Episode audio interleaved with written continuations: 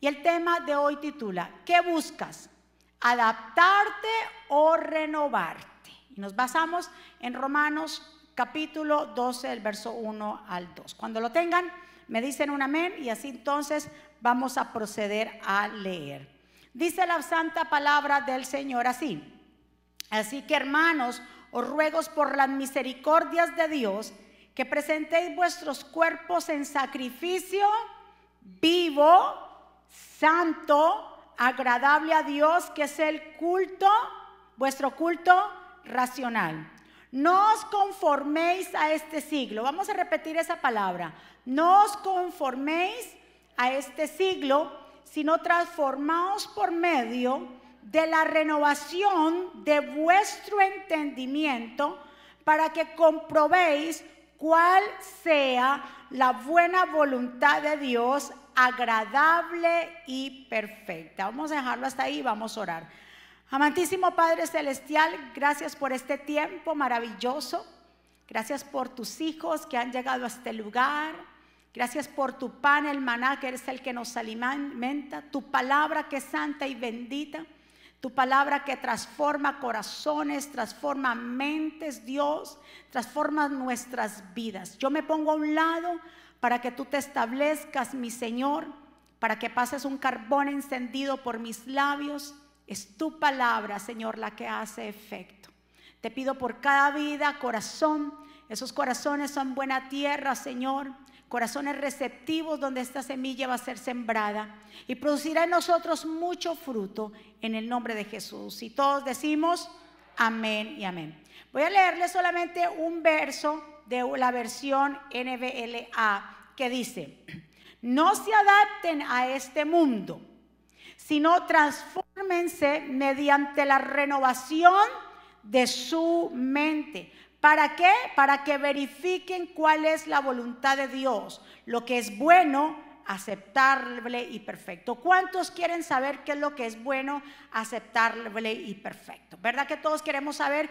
Para nosotros poder llegar a ese entendimiento de lo aceptable, lo bueno y lo perfecto, tenemos que aprender a que tenemos que transformarnos a través de la palabra del Señor. La única manera de poder nosotros entender estas tres cosas es transformarnos. Ok, para muchos, para muchas personas le resulta más fácil la adaptación, adaptarse porque que la renovación. ¿Por qué? Pues la adaptación, alguien que se adapte, no requiere ningún esfuerzo, solamente sigue es un follower, sigue las corrientes, más la renovación, que todo aquel que quiera renovarse, se necesita esfuerzo, preparación y estar dispuesto a ir en contra de las corrientes que tratan de adaptarnos.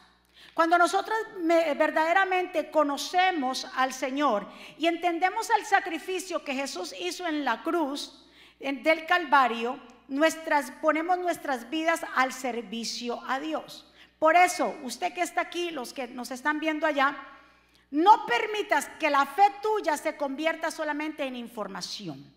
¿Cómo así? Porque podemos empezar con una fe. Llegamos a la iglesia con una fe, llegamos al camino del Señor con una fe, pero los afanes de este mundo convierten esa fe en una información y solamente lo que tenemos es información de Dios y por eso nos aprendemos a qué? A acomodarnos. Dios no nos manda a acomodarnos. ¿Qué dice ahí la palabra del Señor lo que leímos? Que Dios nos manda que nos transformemos y no acomodarnos. Porque la gente cuando se acomoda dice, bueno, esto es lo que me tocó, esto es lo que hay que hacer, o, así, yo espero y se quedan esperando toda la vida, pero no hay una transformación. Para que haya una transformación y una renovación se requiere esfuerzo. ¿Cuántos están aquí? Si queremos ser transformados no podemos adaptarnos a las circunstancias. Diga conmigo, yo no yo no me voy a adaptar. Vamos a ver la definición y los sinónimos y la diferencia entre estas dos palabras. Adaptarse y renovarse. ¿Qué significa adaptarse? Acomodar, ajustar algo a otra cosa. Es como ajustarse. Y hay gente que se ajusta a lo que se está viviendo. Los sinónimos son aclimatarse, acomodarse, acondicionar, adecuar, ajustar, habituarse, acostumbrarse. Lo contrario sería renovarse, que es sustituir una cosa que era vieja por otra nueva. ¿Cuántos quieren lo nuevo? Pero para poder que llegue lo nuevo a tu vida y se manifieste lo nuevo que hay que hacer, soltar lo viejo, no nos podemos adaptarnos. Si usted quiere entrar a su casa unos muebles viejos, eh, nuevos, ¿qué tiene que hacer? No me diga que usted de los que tiene el reblujo, el cuarto del reblujo y meta cosas ahí, el cuarto del reblujo y cuarto. Cuando usted venía a ver y abre esa puerta al cuarto del reblujo, para poder que entremos cosas nuevas, tenemos que aprender a desalojarnos de lo viejo. Y hay gente que se aferra a lo viejo. Lo único que usted no puede cambiar es la mujer que tiene al lado. Cuidado viejita y arrugadita o viejito arrugadito para toda la vida. ¿Cuántos están? Pero para poder verdaderamente que entre lo nuevo, ¿qué tenemos que hacer? Deshacer lo viejo. Hoy usted va a llegar a coger ese cuarto del reblujo y a limpiar que es lo que no sirve. Lo que usted no usó. Oiga, los expertos en decoración dicen lo que usted no usó durante tres años, jamás lo va a volver a usar. ¿Cuántos años usted lleva tiene que no hacer e, eso con su closet. Y sigue acumulando y dice, este es el vestido que algún día voy a bajar de peso. Y cada año sube una libra más. Y ahí está el vestido. Usted dice, ese, ese, esa es mi meta. Pero no va al gimnasio, no camina, no deja de comer chicharrón, ni pan, ni, pan, ni arroz. ¿Cuándo se va a poner ese traje? El hombre que dice, ese traje cuando yo era joven me lo ponía y me quedaba fit. Pero ahí lo tienes que para hacer su, su estimulación, pero verdaderamente no hace nada para usted bajar de peso. ¿Cuántos están de acuerdo conmigo? Entonces dijimos algo que para que entre algo nuevo tenemos que sacar lo viejo. Dígale a la persona que está a su lado, saque todo lo viejo. Menos la mujer, ya se lo dije. ¿Por qué la pastora está diciendo eso? ¿Era que la pastora está sintiendo vieja o qué? Una de las estrategias del enemigo es que te sienta. Mire esto, por favor, y ponga mucha atención. Una de las estrategias del enemigo es que las personas se sientan cómodas y adaptadas. Y mucha gente piensa, es que yo me estoy dando mi tiempo porque tal vez lo necesito, acabo de pasar un proceso o estoy en un proceso. Pero lo que verdaderamente no te has dado cuenta es que hace rato pasaste el proceso y lo que estás es acondicionado. Oh my God.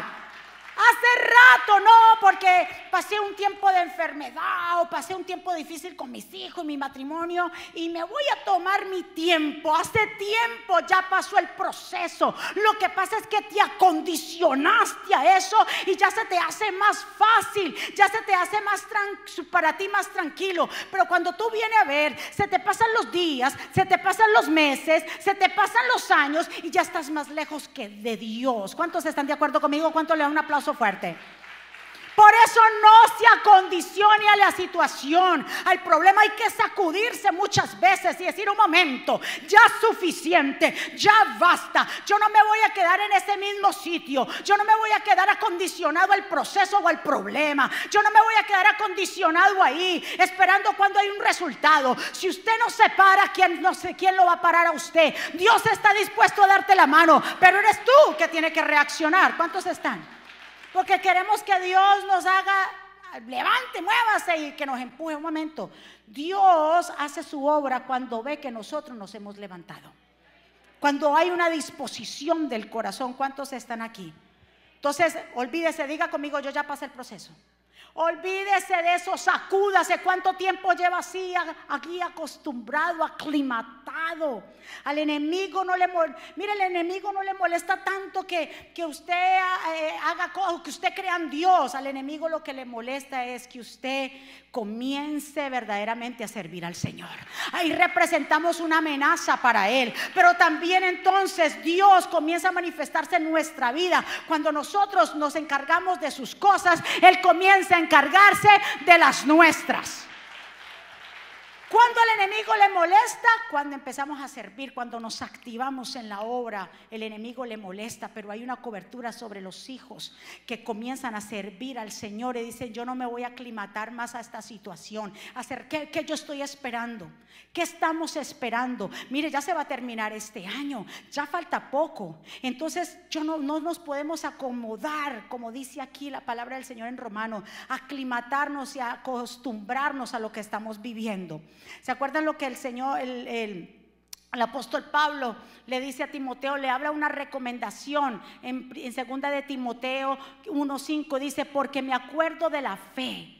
Miren lo que le dice el apóstol Pablo a Timoteo, porque me acuerdo de la fe sincera que tienes. Primero, lo que la, la tuvieron tu abuela, Loida y tu madre Unice, y estoy seguro de que también tú la tienes, le dice a Timoteo.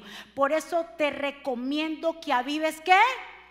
El fuego del don que Dios te dio cuando yo te impuse manos. Escuche muy bien, Dios ha depositado una unción sobre ti. No puedes permitir que esa unción que está sobre ti se apague. No puedes permitir, por eso el apóstol Pablo le dice a Timoteo, no te acondiciones, Timoteo, sal de ahí. Yo no sé si era que Timoteo tenía miedo, porque luego dice el apóstol Pablo, el Señor no nos ha dado un espíritu de temor sino de un espíritu de poder, de amor, de buen juicio, sea dominio propio. Así que el Señor nos está diciendo en esta mañana a nosotros, no te acondiciones, no le tengas temor a nada, no deje que el temor te paralice, salte de ese lugar, comienza a proseguir, comienza a creer, comienza a sacudirte, porque son mejores cosas las que vienen para nosotros. ¿Cuántos están de acuerdo conmigo?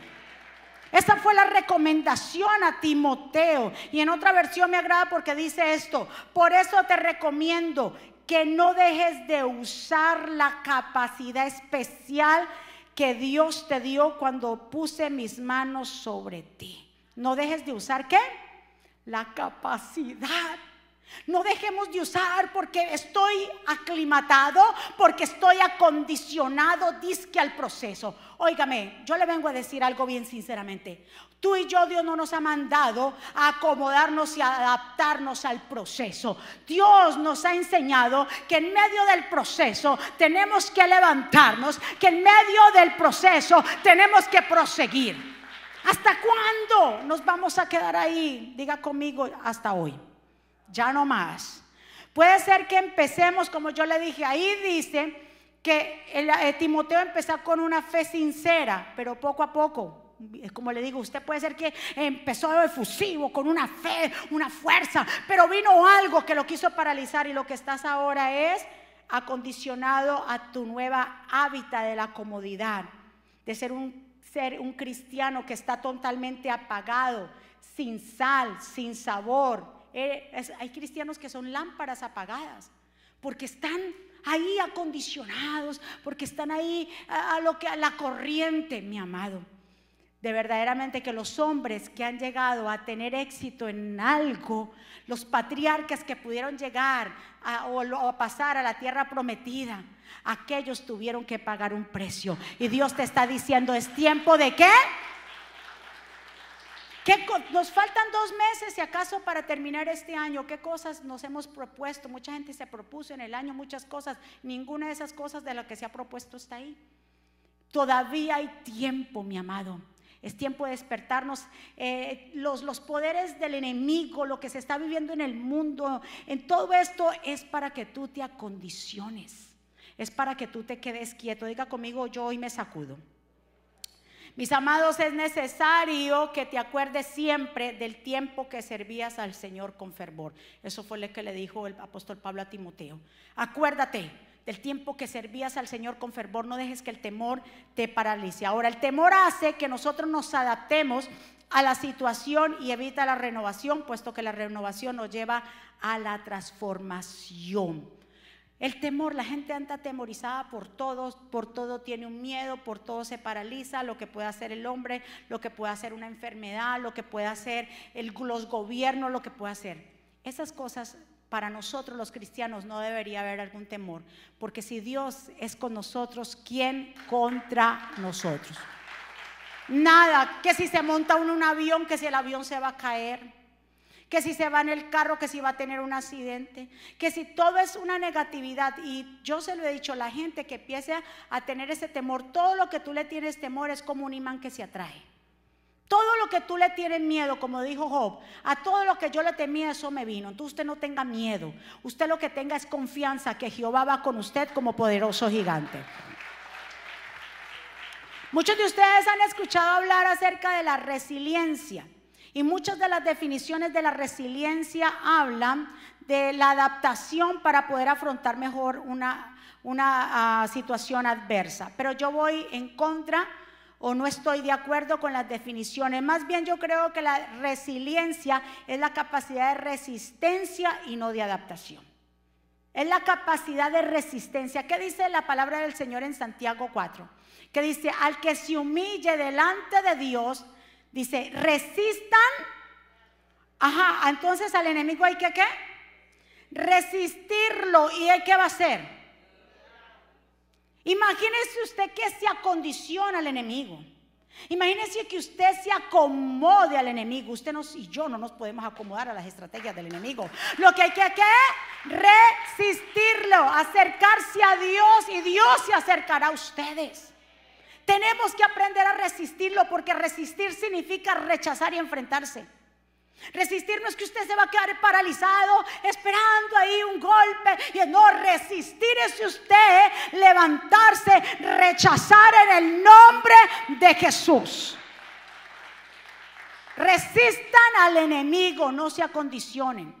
Vuelvo y le digo, porque hay mucha gente que en este tiempo está condicionado al proceso, al problema, a la enfermedad, a no sé qué. Ah, y ahí lleva tiempo. Ya es hora no tenga temor porque Jehová va contigo y Jehová te va a ayudar y Jehová te protegerá. Si tú confías en Dios hoy en día, hoy tú te sacudes de esas excusas. Hoy tú te sacudes completamente de esa parálisis. Hoy tú te sacudes de esa mentalidad que te tiene atrasado. Vuelvo y te digo, no más te has acostumbrado. Te has acostumbrado al problema. ¿Cuántos están? Ustedes se acuerdan de un hombre que no habla, no, no, se habla del nombre de este hombre, pero nos habla que era el paralítico de Bethesda en Juan capítulo 5. Dice la escritura que había un, estanque llamado Bethesda y que decían, según se creían, que un ángel venía, ¿se acuerda? De tiempo en tiempo a mover las aguas. Y el primero que se zambullera en esas aguas movidas iba a ser sano. Jesús visita ese día aquel lugar, Bethesda, y se encuentra de todos los que estaban ahí, que eran muchos enfermos, al Señor le llamó la atención uno solo. Y el Señor iba y se le acerca a este hombre que ahí estaba 38 años que estaba completamente enfermo. Y dice que cuando Jesús lo vio acostado y supo el Señor, porque el Señor todo lo sabe, y supo que llevaba tanto tiempo así, le dijo, ¿quieres ser sano? Y la respuesta de este hombre que le, que le respondió, Señor, sí estoy enfermo, no tengo quien me meta al estanque cuando se agita el agua y entre tanto que yo voy otro desciende antes que yo. Entonces Jesús le dijo, levántate, escucha bien pueblo de Dios, levántate, toma tu lecho y anda. Escúchame bien, pueblo del Señor.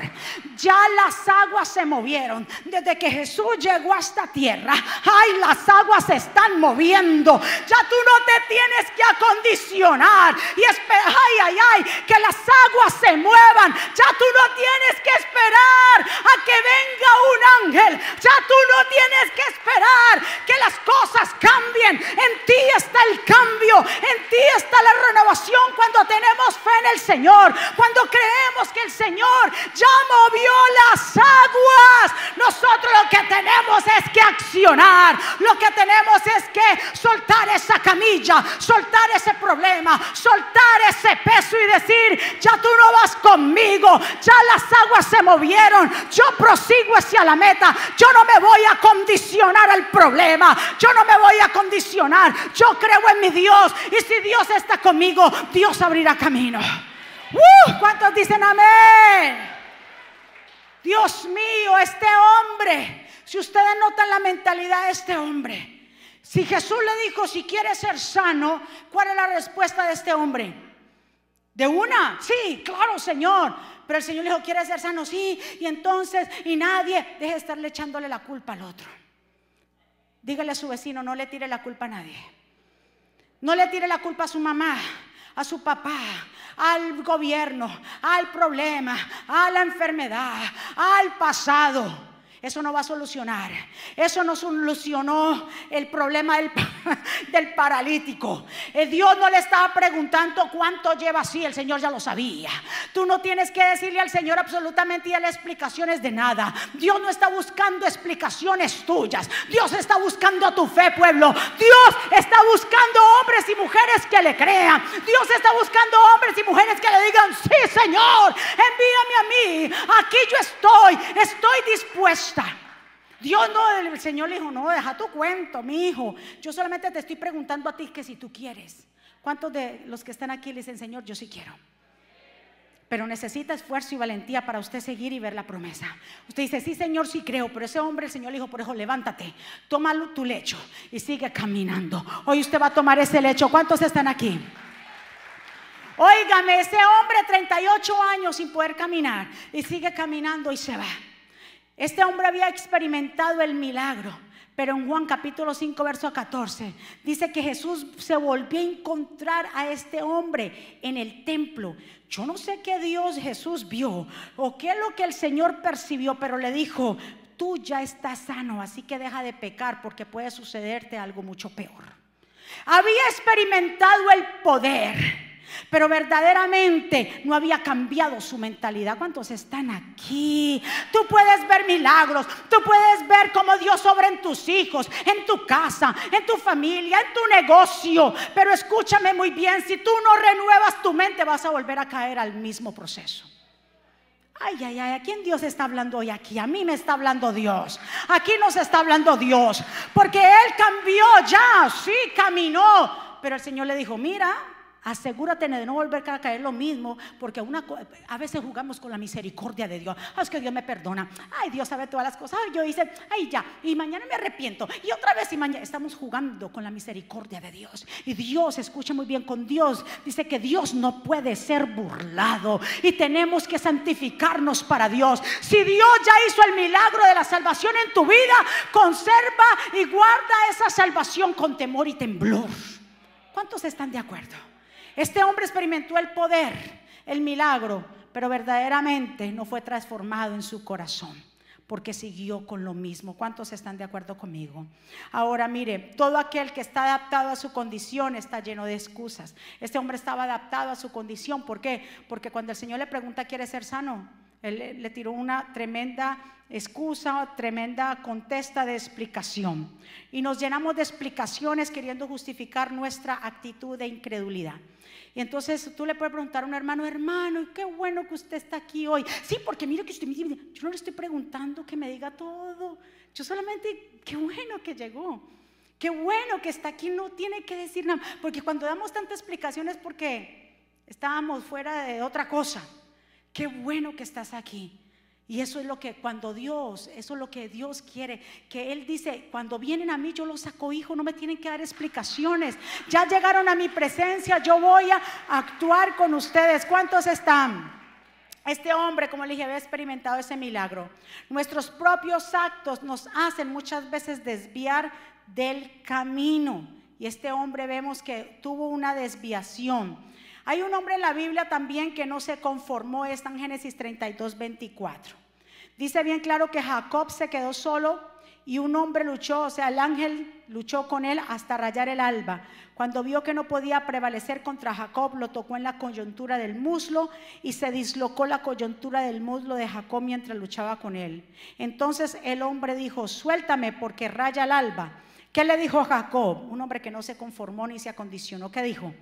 No te soltaré si no me bendice, respondió Jacob. ¿Cómo te llamas? Le, preguntó el hombre, Jacob. Jacob, le respondió él, y el hombre dijo, tu nombre ya no será Jacob, sino Israel, porque has luchado con Dios y con los hombres y has prevalecido. Escucha muy bien, Jacob fue un hombre que nunca quiso acondicionarse. Jacob fue un hombre que en ese día luchó con el ángel y por eso el Señor le cambia el nombre. Le dijo, ¿cómo yo te voy a dejar que te sigas llamando Jacob? Tu nombre será Israel, porque tú eres un hombre que lucha con Dios. ¿Cuántos están dispuestos a luchar, a no salir de la presencia? ¿Cuántos están dispuestos? Dispuestos a luchar, a caminar con Dios, a servirle a Dios, a decir yo no me conformo, yo vengo con un recorrido y vemos que la actitud de Jacob fue siempre así desde el vientre de su madre, porque dice en Génesis bien claro que cuando este Jacob y su hermano eran mellizos y estaban en el vientre. Dice la, mujer, la esposa de Isaac, oh Dios mío, aquí hay dos naciones que el Señor dijo, hay dos naciones porque están peleando para allí, para acá. Y dice bien claro que cuando fueron, nacieron, Jacob nació con su mano pegado en el calcañar de su hermano Esaú. Porque él sabía desde pequeño, desde sus entrañas, sabía que lo que era en la, primogenitura, la bendición de los primogénitos.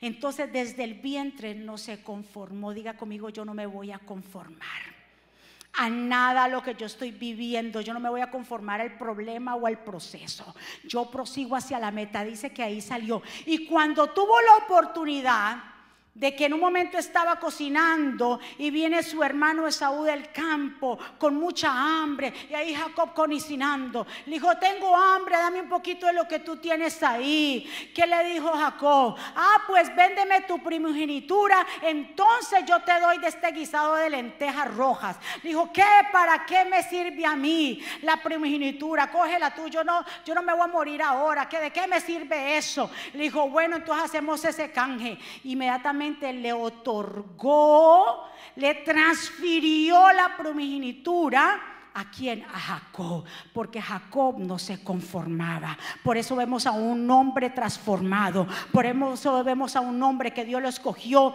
para ser el padre de las doce tribus de Israel. ¿Sabes por qué? Porque no se conformó. ¿Cuántos están dispuestos hoy a levantarse? Vamos, ¿cuántos están dispuestos en esta mañana a soltar ese lecho? A decir, yo no me conformo.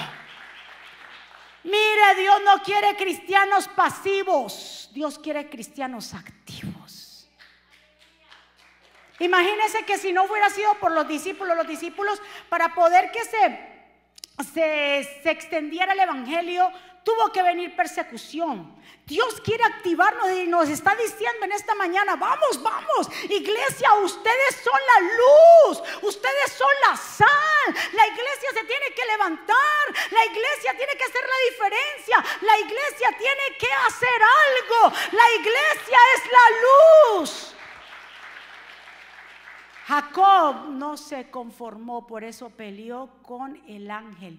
Y tanto fue la pelea que el ángel tuvo que tocarle el muslo para poder que lo dejara. Y por eso Jacob quedó totalmente cojo desde ahí en adelante. Hay cosas que Dios permite en nuestra vida para un cambio, porque no queremos el cambio, porque estamos acondicionados. Yo vengo a decirle, y se lo digo con todo mi corazón, usted mismo tiene que decirle, basta a esa condición. Ya no más esté ahí. No más acostado, no más en la comodidad, no más es tiempo que tomemos la decisión de seguir avanzando. Es tiempo que la iglesia se levante. O imagínese usted, como iglesia, Dios la quiere usar en esta tierra. Dios quiere usarte a ti, no me quiere usar a mí para que sus propósitos se lleven a cabo. Del otro aplauso fuerte al Señor. Y ya para terminar, diga conmigo, yo no voy a transferir mi bendición. ¿Sabe cuándo la transferimos a otra persona? Cuando nosotros nos ponemos a un lado. Cuando nosotros la delegamos, cuando nosotros, escuchen muy bien, somos fáciles de soltar las cosas. No vea, suelte lo que quiera, pero menos las cosas del Señor. Porque ellas son las que verdaderamente nos alimentan y nos llevan a la vida eterna. ¿Cuántos están aquí? Rubén, el hijo de Jacob, era el primogénito, pero verdaderamente a él se le quitó esa primogenitura porque sus acciones no fueron buenas. Él se acostó con la concubina de su padre y su padre le dijo, por esa acción, Rubén, tú no vas a ser el primogénito y entregó la bendición de la primogenitura a los hijos de José. ¿Cuántos están de acuerdo conmigo? Porque a veces somos, son nuestros actos que nos apartan, nuestras decisiones que nos apartan de la bendición porque estamos acondicionados, porque verdaderamente procedemos a lo que el enemigo quiere hacer. Y tú no puedes, mire, yo le digo, guarde su salvación con temor y temblor. No cambies nada espiritual por algo terrenal. No, ni casas, ni negocio, ni familia, nada dejes Primero las cosas espirituales, primero Dios y Él entonces añadirá, traerá añadidura. ¿Cuántos están? Dios tuvo un trato especial con los doce apóstoles. Los doce apóstoles padecieron, fueron perseguidos. Los doce apóstoles tuvieron que, mejor dicho, luchar fuerte. Muchos de ellos fueron, sí, la mayoría fueron mártires, excepto Juan, que quedó, quedó para, para escribir el Apocalipsis, pero todos estaban dispuestos a pagar un precio. Tanto que el apóstol Pablo, que no caminó con Jesús, pero tuvo un encuentro con el Señor, Pablo le dice al Señor, todo lo que yo conocía anteriormente, todo lo que era mi conocimiento de la ley y de las cosas, yo lo considero como basura, porque ahora yo he ganado el verdadero conocimiento, porque ahora que conozco a Jesús, lo demás lo considero como nada. Mi amado, las cosas materiales lo consideramos como nada, porque nuestra bendición depende del Rey de Reyes, Señor de Señores. ¿Cuántos están de acuerdo conmigo? Nuestra bendición depende del Señor. ¿Cuántos están? Ahora, Dios al ver a esos apóstoles que entregaron su vida, que fueron perseverantes, el Señor les da un lugar de honor y dice en Apocalipsis 21, que es lo que estamos viendo los sábados, dice, el muro de la ciudad tenía doce cimientos y en ellos estaban los doce nombres de los doce apóstoles del Cordero. Así que Dios les entrega un lugar de honor a los que hemos pagado un precio a los que verdaderamente no nos conformamos, a los que nos levantamos de esas sillas y ese adormecimiento espiritual, Dios les da también recompensa, la corona de vida, el comer del árbol de la vida, aparte de las bendiciones que nosotros y las recompensas que vamos a tener en el cielo, en esta tierra también el Señor dice el que deja casas, hijos, hijas, esposa, esposo, por seguirme a mí, yo le o lo bendeciré cien veces más. Así que el Señor, cuando tú haces las cosas para papá, cuando verdaderamente nos delegamos de las cosas naturales de esta tierra, también vamos a ganar cosas espirituales. ¿Y qué es lo que verdaderamente es más importante? Diga conmigo lo espiritual. Porque lo material, lo de esta tierra es perecedero. Escuche muy bien es perecer. Usted puede comprar una buena silla y al tiempo esa silla, aunque le digan, mire que esa silla no se desbaratar, al tiempo se opone vieja. Pero hay algo que no, escuche muy bien, nunca se va a oxidar. Y son las cosas del reino de los cielos. Den un aplauso fuerte. Diga conmigo, hoy yo prosigo. Hoy usted se va a quitar de eso y los que me están viendo a través de la cámara que pronto se han acondicionado. Ya tu proceso, déjame decirte algo a los que están allá mirándome. Tu proceso ya pasó hace rato. El enemigo lo que ha estado haciendo es que te ha susurrado al oído y te ha dicho, Vive tu proceso tranquilo, sigue acondicionado. Hoy reprende esas voces porque el enemigo ha tratado de aquietarte y tú no has entendido que ya el proceso pasó, que ya Dios hizo el milagro, que ya Dios te usó. Así que levántate en el nombre de Jesús desde el hecho donde tú te encuentras y comienza a surgir, comienza a avanzar. Vamos a ponernos de pie en esta hora. Dice la palabra del Señor en primera de Pedro 5:10, y después que ustedes hayan sufrido un poco de tiempo, Dios mismo, el Dios de toda gracia que los llamó a su gloria eterna en Cristo, los restaurará y los hará fuertes, firmes y estables. Escuche bien. Y después que ustedes hayan qué? Sufrido un poco de tiempo, Dios mismo, Dios mismo, a los que han sufrido por Él, el mismo Dios se encargará de restaurarnos, de hacernos fuertes, firmes y estables. El mismo Dios. Así que lo que tú y yo hacemos para Dios, nunca se lo he dicho será una pérdida. Lo que tú y yo creemos hoy, que no se vuelva después una información, porque has apagado la fe, porque los problemas, porque el proceso, porque si se levantó un hijo, una hija, un, nadie apague el fuego que está dentro de ti. Que nadie lo apague.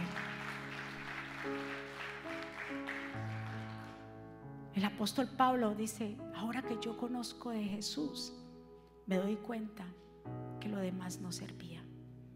Oye, si usted verdaderamente, si conocemos a Jesús, lo que pasamos en esta tierra, esto es pasajero y no nos aferramos a nada aquí. Porque lo principal, dice la escritura, que Él es la piedra angular de lo que es la construcción. La piedra angular significa la piedra principal. Si Él está y esa piedra está en la edificación, se puede mover lo que se mueva y esa casa no se va a caer. Que Dios sea el, que Dios sea el principal en tu casa. Que Dios sea el principal en tu vida. Que Dios sea el principal en todo. Hubo un joven que fue llevado a Babilonia juntamente con otros jóvenes y allá les ofrecieron comer de la ración de la comida del rey. Pero este hombre llamado Daniel y sus tres amigos dijeron, no nos vamos a conformar. Oye, me estamos hablando de una conformación que les estaban dando la mejor carne. Mm. Le estaban dando el mejor vino, los mejores manjares. Pero ellos dijeron, no, yo no vine aquí desde tan lejos. nosotros sabemos quiénes somos nosotros a condicionarnos a Babilonia. Dios no nos ha enviado a esta tierra y no nos ha salvado para condicionarnos a este mundo. A ser igual que el mundo. Hacer las mismas cosas que el mundo hace. A, a reaccionar como el mundo reacciona. Mi amado, si verdaderamente hemos recibido el don de Dios.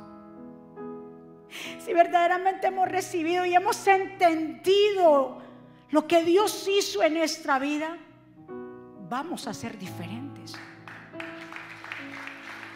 Y no nos vamos a condicionar. Y el hecho de que ellos no se acondicionaron a esa petición y no quisieron comer de esa comida, solamente legumbres y agua, los rostros de estos jóvenes fueron más resplandecientes que los demás jóvenes sabios.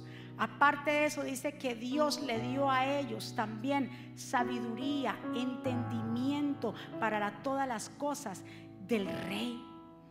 Dios le entregó a Daniel sueños, visiones, por causa de no acondicionarse. Oye, yo te digo, y es fácil acondicionarse, es fácil quedarse tranquilo, es fácil yo estoy en este lugar, nadie me moleste, I'm ok, yo voy a la iglesia, yo vengo, eh, no más. No, Dios no quiere eso en ti. Yo voy, yo hago, eh, no, hay algo más por hacer. Aviva ese fuego que está dentro de ti.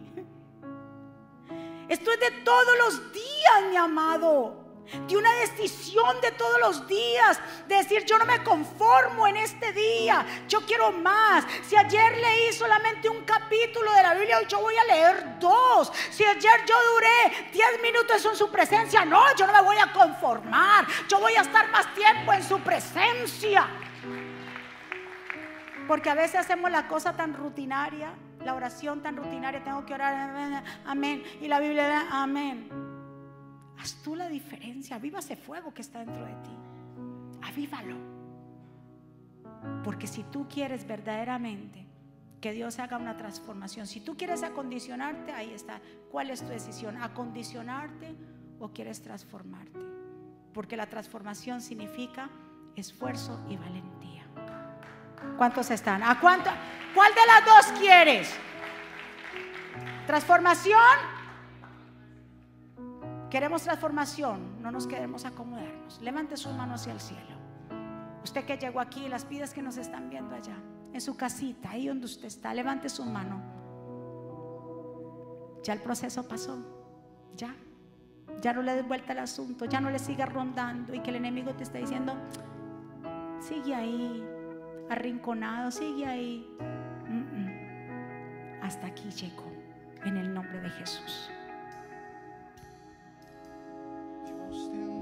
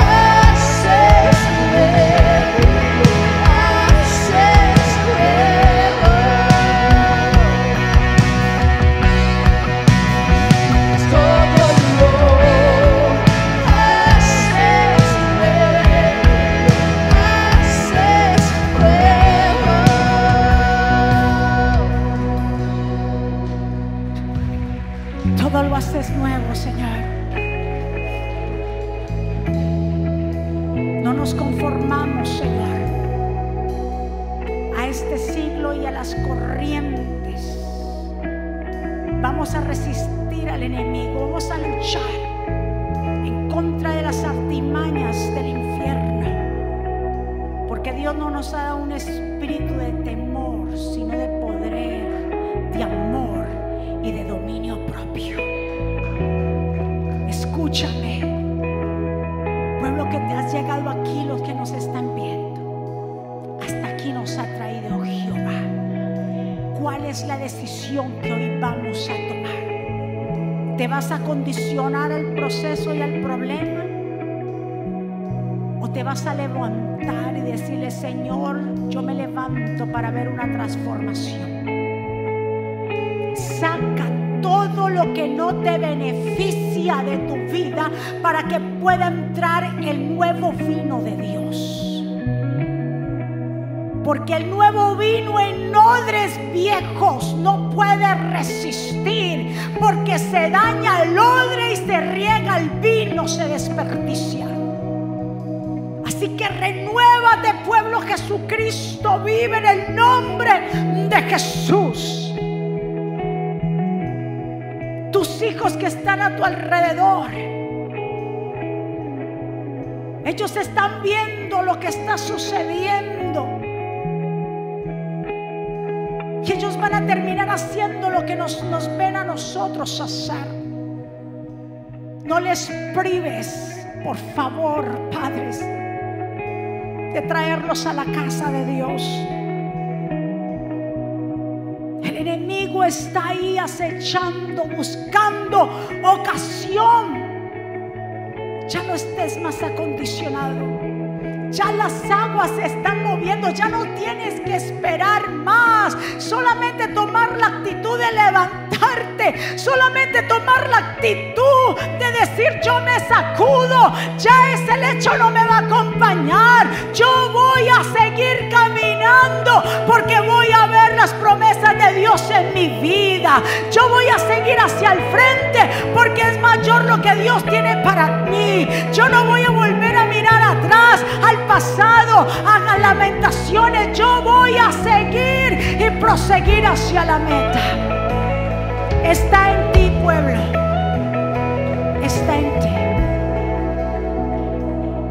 Padre, gracias por este tiempo. Gracias por cada vida que está aquí, por las vidas que yo sé que han recibido esta palabra, que también están allá. Padre, gracias por tu amor. Sellamos esta palabra en cada corazón. También te pedimos, Señor, que seas tú quitando la venda, el fuego. Levanta tus manos. Ay, Dios mío, aquí hay poder de Dios.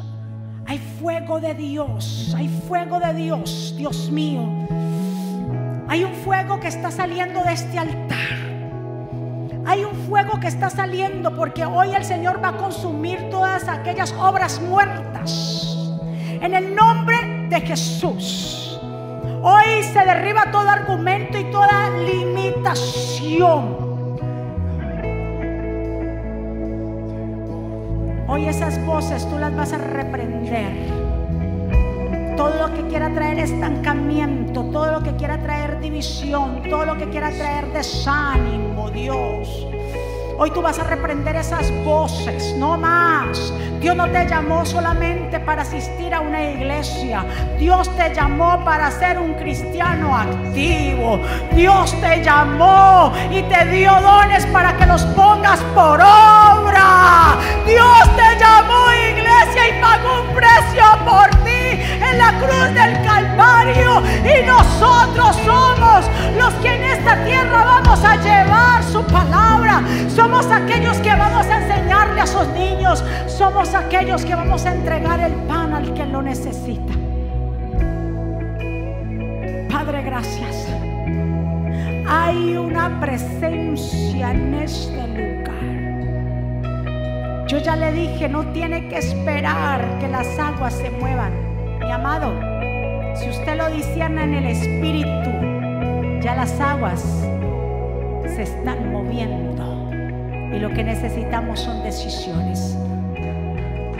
Gracias Espíritu Santo porque tú te mueves en este lugar y tú traes una visitación a las vidas en las naciones, en los lugares. Pueblo del Señor, si hay alguien aquí o hay alguien allá que desea reconciliarse con papá, que desea entregarle el corazón a Jesús, que desea decir, un momento, ya me sacudo de esto, ya no le echo la culpa más a nadie, ya mi proceso pasó y yo pensé que todavía, ¿qué cuento? Yo hoy me levanto ya, hoy me sacudo. Si tú quieres reconciliarte con papá, yo te invito a que juntos hagamos esta oración. Ahí donde tú estás y puedes decir, Señor Jesús, yo te doy gracias por mi vida. Yo te pido perdón por mis pecados. Yo te recibo como mi Señor y suficiente Salvador. Señor, aquí estoy. Perdóname.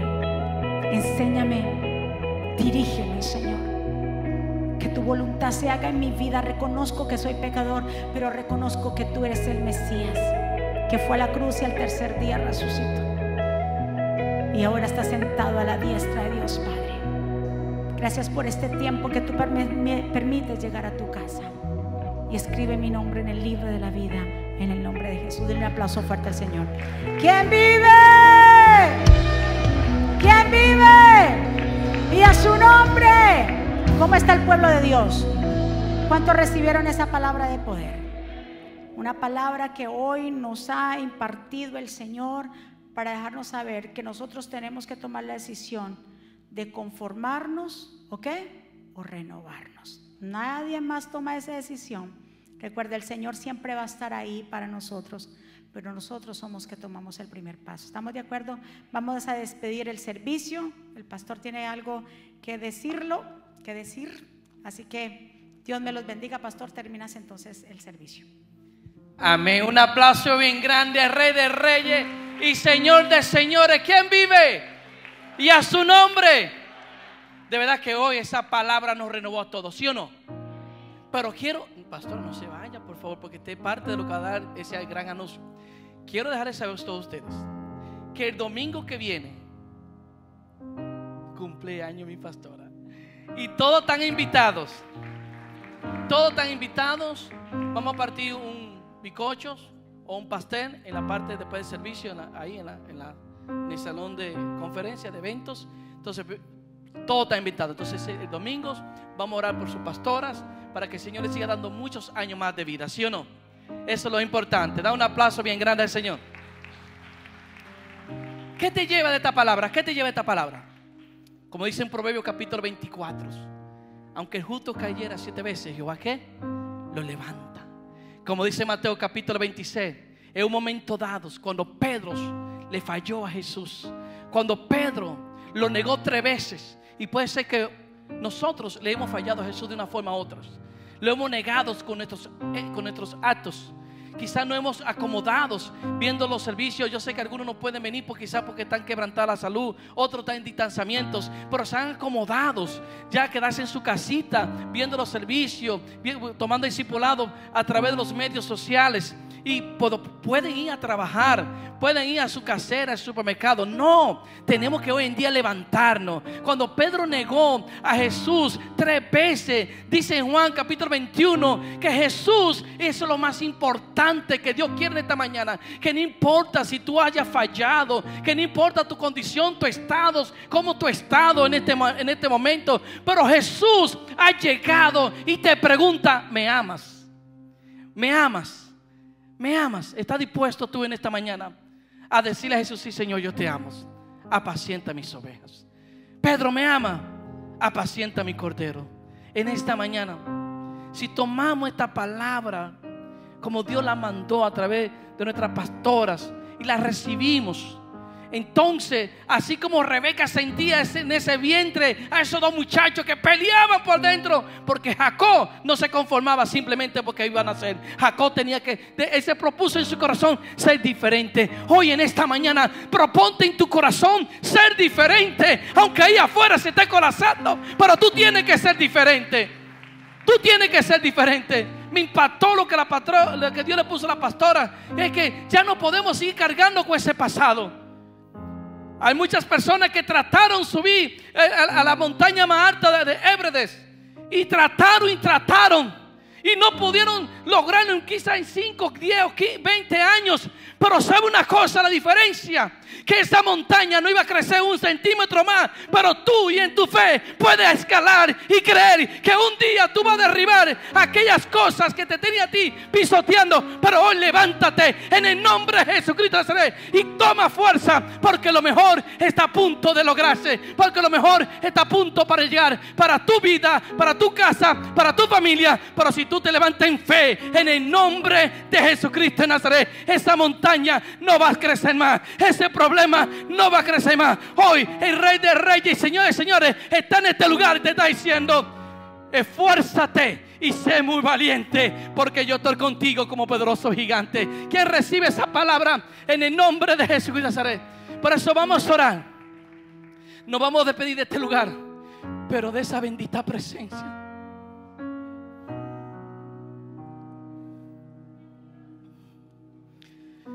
Muchas veces juzgamos a los apóstoles. ¿Por qué corrieron cuando agarraron a Jesús? ¿Por qué fueron cobardes? No. Yo no los juzgo más. Nosotros también corremos a nuestros llamados. También nosotros somos cobardes. Cuando veamos la situación difícil que se aprieta, también nosotros lo negamos a Él. Es bien fácil juzgar a los demás.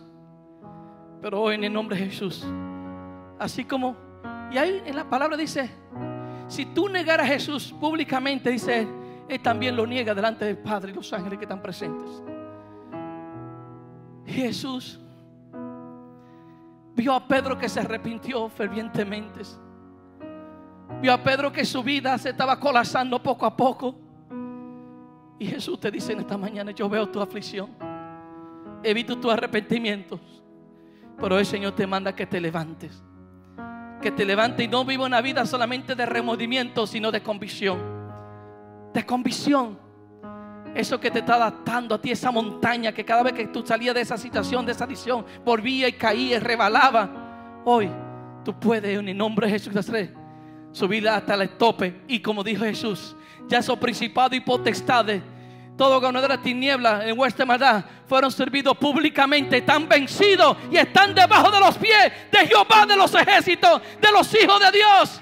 Por eso todos aquellas cosas que todavía te tienen a ti atado, tú en esta mañana puedes subir esta montaña y decirle, montaña, hoy te conquisté. Problema, hoy te conquisté. Cualquier pecado, hoy tú fuiste vencido a través de la cruz de Cristo Jesús y estás debajo de mis pies. Porque Cristo nos dio esa autoridad. No vamos a pedirte este lugar, pero nunca la presencia de Dios. Por eso digo en esta mañana, tiene que ser arrebatados. Tiene que ser arrebatados. No sigue escuchando esos pensamientos, dejar los pensamientos que sigan tomando control de tu corazón. Hay un refrán que dice, ya lo pasado, ¿qué? Pasado. Y el apóstol Pablo dice, ya no vivo yo, sino que aquí Cristo mora en mí. Vamos a orar, pastora. Lleva usted la nuestras manos, mis amados. Gracias, pastor. Vamos a orar. Padre, gracias por tu amor, por tu misericordia y por tu bondad. Gracias Dios por este tiempo maravilloso en que nos permites estar en tu casa, por las vidas que se conecta también en las naciones. Gracias, mi Señor porque tú nos has entregado una palabra y la atesoramos en nuestro corazón y la vamos a poner por acción. Señor, tú has sido bueno con nosotros. A ti sea la gloria y la honra. Declaramos una semana bendecida, prosperada, de cielos abiertos, de buenas noticias. Gracias, Padre, por tu respaldo, por tu amor. Gracias por sostenernos, Señor. Pueblo de Jehová, que el Señor te bendiga, que el Señor te guarde, que la gracia y el favor de Dios esté sobre ti y tenga de ti misericordia, que Jehová hace sobre ti su rostro y ponga en ti paz. Y termino con estas palabras, vivan en gozo, sigan creciendo hasta alcanzar la madurez, anímense los unos a los otros, vivan en paz y armonía, entonces el Dios de amor y paz estará con ustedes. Que la gracia del Señor Jesucristo, el amor de Dios y la comunión con el Espíritu Santo sea con todos ustedes. Dios me los bendiga, Dios me los guarde. Saludados los unos a los otros, les amamos. Bendiciones.